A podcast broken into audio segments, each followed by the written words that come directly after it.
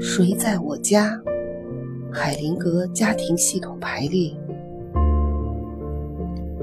迷茫时，请对现实敞开自己，直到空间中的事物逐渐变得明亮，呈现出本来面貌。此时，我们可以用言语描绘那是什么，也可以在找到正确的词以后，给他更多的领悟。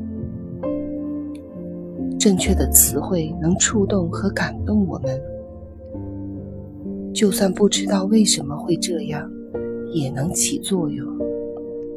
希望这本书正是可以打动你的正确词汇。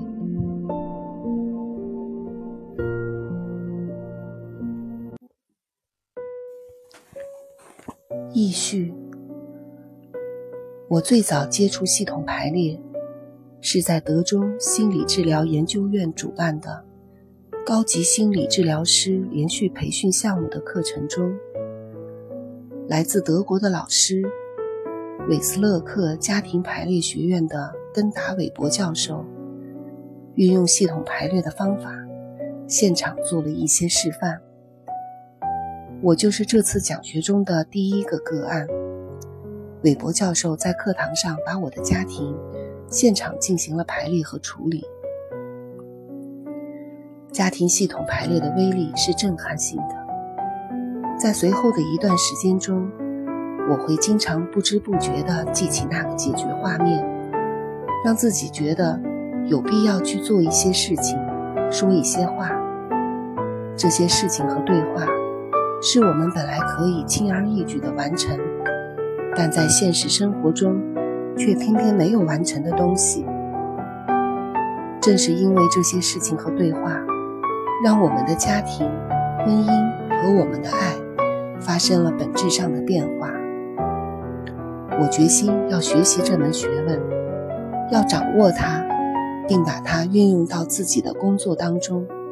后来，我多次参加了海林格先生、韦伯教授。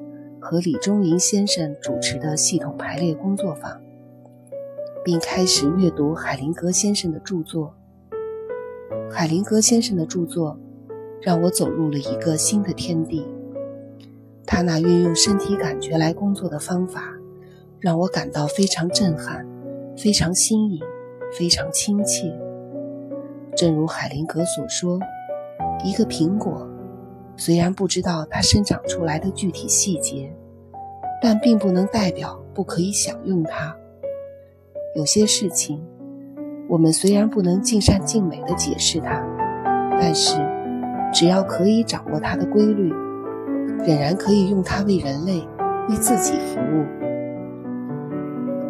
海灵格的著作中，对老子和《道德经》的思想极为推崇。在海灵格主持的工作坊里，他的治疗对中国道家传统的无为做了最好的诠释。凡事做最小的干预，只进行治疗所需的最小的介入，让事物按照他自己本来的面貌发展，允许当事人不发生变化。这些不仅对我的治疗工作有极大的帮助，就算在日常生活中。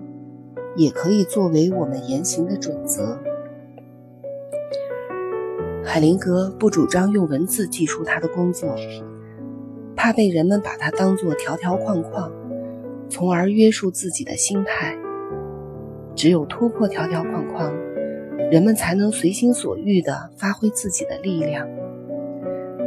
正如《道德经》所讲：“三十辐，共一毂。”当其无，有车之用；山直以为器，当其无，有器之用；凿户有以为室，当其无，有室之用。故有之以为利，无之以为用。只有突破旧的，才能达到崭新的境界。反过来想。要想达到崭新的境界，学习一些原有的东西也是必经之路。也因为如此，我才在这里斗胆将海灵格这本书翻译成中文，与大家共享。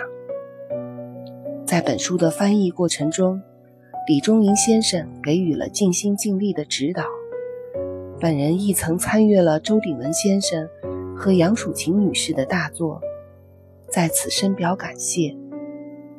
加拿大的张紫薇小姐、美国的黄梅女士和香港的徐志忠神父，曾就英文方面不吝赐教。陈新宇小姐曾对本书部分文稿进行文字勘对，在此一并感谢。张虹桥，二零零三年四月于佛山。